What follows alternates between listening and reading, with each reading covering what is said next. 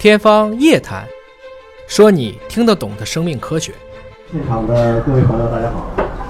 呃，自我介绍一下，我叫向飞。啊，坐在我身边的呢是华大基因的 CEO 李烨老师，现在是我的老板。老板好。向飞同学是我俩习惯了啊。其实那个他是真广电的前著名主持人，属于过气的。大家听那个飞扬九七幺，啊，至少听了十年，就是向飞讲。对，然后过气了之后呢，就要转行啊，就 就转到了华大基因。这个简单的要做一个小广告，因为我跟野老师做的这个《天方夜谭》节目，在喜马拉雅、这个企鹅、蜻蜓、懒人听书都有在播出。那我们这期节目也会录制下来。我们的交流的过程，包括呢，现场如果有观众朋友要提问，那么都可以在我们的网络平台上听到你自己的声音啊。这个我相信来的朋友可能很多人是对这本书感兴趣才来的，是吧？你的回答太过厚道了，你应该是说对我们两个感兴趣才来的，是吧？也也也感兴趣是吧？啊，我问问叶老师，平常看科幻吗？科幻还是看？科幻呢分。软科幻和硬科幻，软科幻就像你说的有点悬啊，硬科幻呢就是很多是基于现在的很多的技术科技的发展的水平。叶老师更喜欢是软的还是硬的？刚才董岩老师也讲，这是一部硬科幻，嗯，就不光硬，而且好多的这个技术已经走到今天的现实当中去了。所以你喜欢硬的？悬的呢，早有更悬的，《西游记》比这悬多了。嗯，《聊斋志异》很悬。硬硬科幻啊，这里面还有文字是一种形式，还有一种形式就是影视化了，对吧？刚才这个董老师介绍的时候，其中提到一本书《星际穿越》，《星际穿越》说是其实是很硬的，但是它影视化了，影视化了之后呢，就蛮通俗易懂的。那落到文字上的硬科幻和影视化的硬科幻，你老师更喜欢哪一种？我更喜欢文字，因为就像黑洞这个东西，本来谁也没见过。嗯。引力波我们也看不见，所以其实那个会把你带到一个误区，认为那个东西就是那个样子。嗯，所以我更愿意去看一些，特别是能用数学语言去阐释。数学语言对，怎么叫用数学语言阐释？其实所有的自然科学走到最高的最后的时候，一定要能被数学语言所表示。嗯，它可以被预测。嗯，即使测不准原理，它依然是遵循某一种分布或某一种矩阵。就是要找到那个规律性。也就是说，生命科学今天之所以还没有发展的特别强大。就是因为我们几乎写不出什么数学公式，嗯，我们可能现在教的更多的是啊，比如说定理、定律，但其实啊，这些离生命科学还都比较远，大部分还都是停留在法则的层面。所以从这个意义上讲，生命科学现在可能更多的还要靠物理、化学去解释。嗯，呃，在座的朋友们，谁看完了这本书的举手？看，还没买呢，还没看呢，是吧？你们希望剧透吗？希望。剧后了，你们还买吗？呃，咱们可以先说这个第一个故事。嗯，第一个故事就是刘慈欣老师这个故事，因为这本书啊是很硬很硬的一个硬科幻，有的硬的地方可能都硬的看不懂啊。而且说了他的这个原来的出版方实际上是 MIT 麻省理工大学，您老师去过麻省理工大学？不止一次，对吧？麻省理工大学我也去过，里边有一个专门就是麻省 MIT 的一个博物馆。那个博物馆里面有很多是学生的一些发明创造，啊，在博物馆里面进行展示。严老师看了这些 MIT 的学生们的这些展品，你有什么样的感受？我们可能中国的中小学也许能有这个创意，到了高中开始减退，到了大学其实就已经完全不会了。而美国人正好倒过来，小的时候似乎做不出太好的东西，越往后呢越强。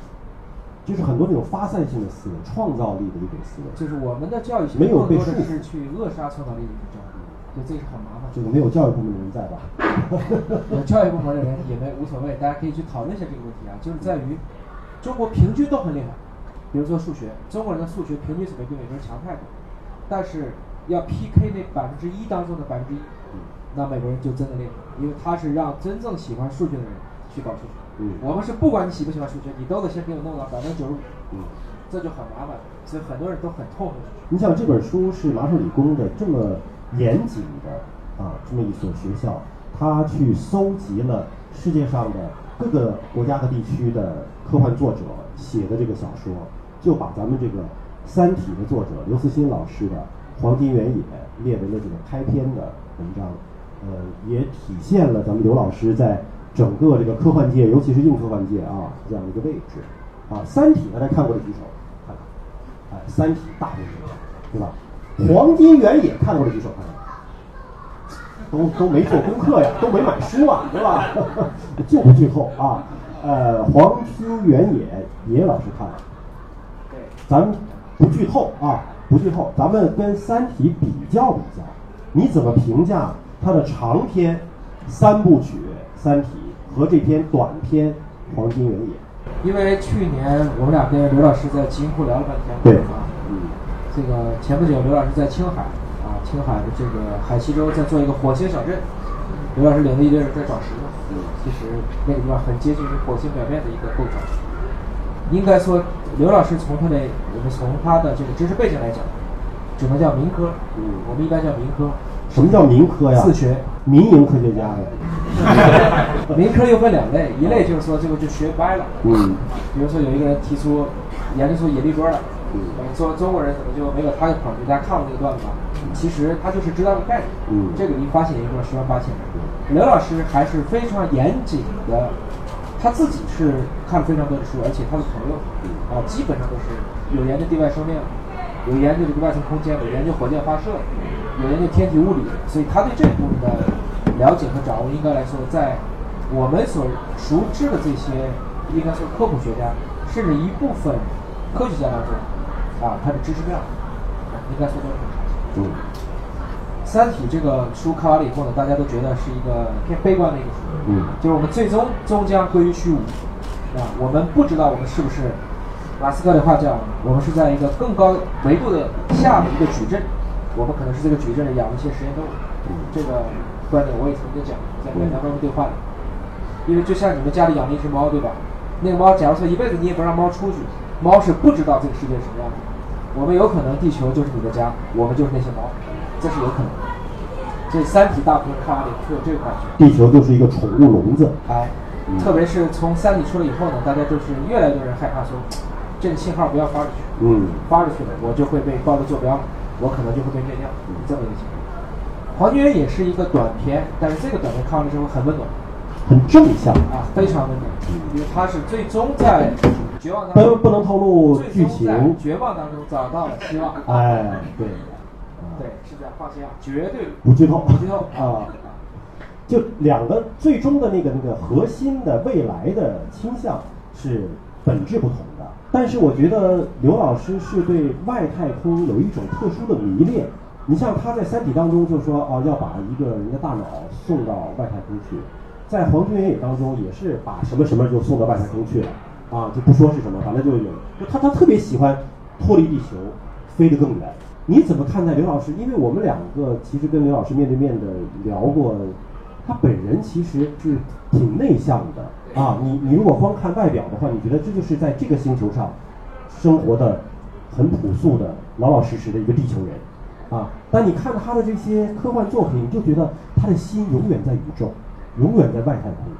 你怎么看待这种这么分裂的人格啊？那不是，有时候我们也讲这个越闷的人，他可能越骚骚啊，不是，越越不是，你说越闷的人，他越有一种脱离闷的心。啊，我们在看这个王羲之的《兰亭序》里说啊，或取诸怀抱，不言一室之内；或因寄所迫，放浪形骸之外。说的就是，其实人找到自己的慰藉，有一些人是要找很多人一起聊的，像咱俩这样，嗯天天叨逼叨逼叨的，其实。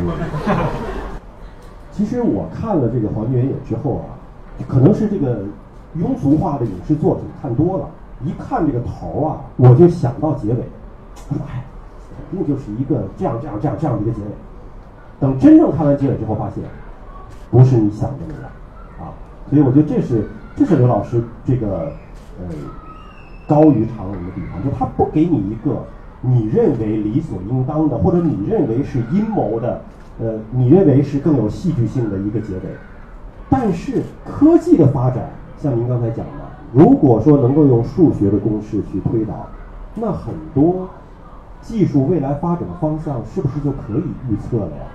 其实这个在一百年前的这个时候，是物理学的黄金的黄金的年代，群星璀璨。在这个一九零五年到零七年，爱因斯坦把相对论写出来。这个理论一直到他死，这个地球上都没有多少科学家懂。嗯，但后来所有的坚定的发现都验证了他是对的。这个公式很美，就是 E 等于 mc 方。后来爱因斯坦发现了光电效应，这个大家在高中里学过，这个拿到诺贝尔奖。所以说白了，最牛的理论往往都不会在那个时代被很多人所认可。所以在一九二七年索尔维会议上，那是量子力学和经典物理的最后一次沟通。从此经典物理就没有了。哥本哈根学派，这个主要就是波尔这批少壮派，跟爱因斯坦开始 PK。说爱因斯坦怎么怎么怎么怎么怎么怎么去对付，但就绕过去。他的广义相对论是对的，但在量子力学上他错了，或者是他歪了。而那个时候，其实对物理学最大的震动是在于大家终于认可了我们叫测不准原理。也就是说，对一个粒子来讲，我知道它的速度，我就不知道它的位置；我知道它的位置，我就不知道它的速度，因为测量本身就会干扰它。这个是非常有意思的事情。爱因斯坦有一句话讲的也很哲理，叫做“这个宇宙的真正的令人不可琢磨之处，就是这个宇宙居然是可琢磨。它最不可琢磨的，就这么复杂的事情，他居然是有道理。你说这都没太听懂啥意思？我是记得爱因斯坦说过一句话，叫什么？上帝绝不会掷骰子，对对吧？但是量子物理学就是恰恰想说明，它就是在掷骰子。霍金说他掷，但是把骰子掷到你看不见的地方。哦，波尔说：“哎呀，你管不了上帝。”嗯啊，爱因斯坦在翻译的时候都翻译成老头儿，嗯用这个方式来表示他对。其实他说的上帝不是真的上帝，是规律，嗯是创这个自然界的一种规律，或者说我们老子讲的道，嗯这个道，这个道，这个 rule，这个可能是一个比较根本的东西。嗯所以从那个意义上讲呢，我们既能够去看见一些技术的未来，同时我们又不能够精准的去预测，而正是因为这种不确定性，才使得这个世界变得有意思。比如说，我们明明应该是在上个周六见，山竹来了，这玩意儿你有啥办法？嗯没办法。有人说怎么不往山竹扔个核弹把它炸了呢？山竹每一秒钟两千八百颗核弹，所以人定胜天一定是个伪命题。嗯但反过来讲呢，你像刘老师，他作为一个，他平时自己的工作其实很枯燥，正是在这种很枯燥的过程中，他肯定会让自己的思想去奔逸。而这个地球上四十六亿年到今天，真正给了我们大家无限的东西是啥呀？思想。有人说什么东西能超越光速？我说思想，思想可以超越光速。今天你觉得你在火星不在火星，你觉得你可能已经在太阳系外，你就在太阳系外。这个思想的本身，其实会让你瞬间就穿越无数的，至少是今天看得见的三维空间的距离。所以大家应该把这个能量去用好。这也就是说，啊、刘老师愿意去幻想，只有这样的人，其实才能写出我们叫殿堂级的作品。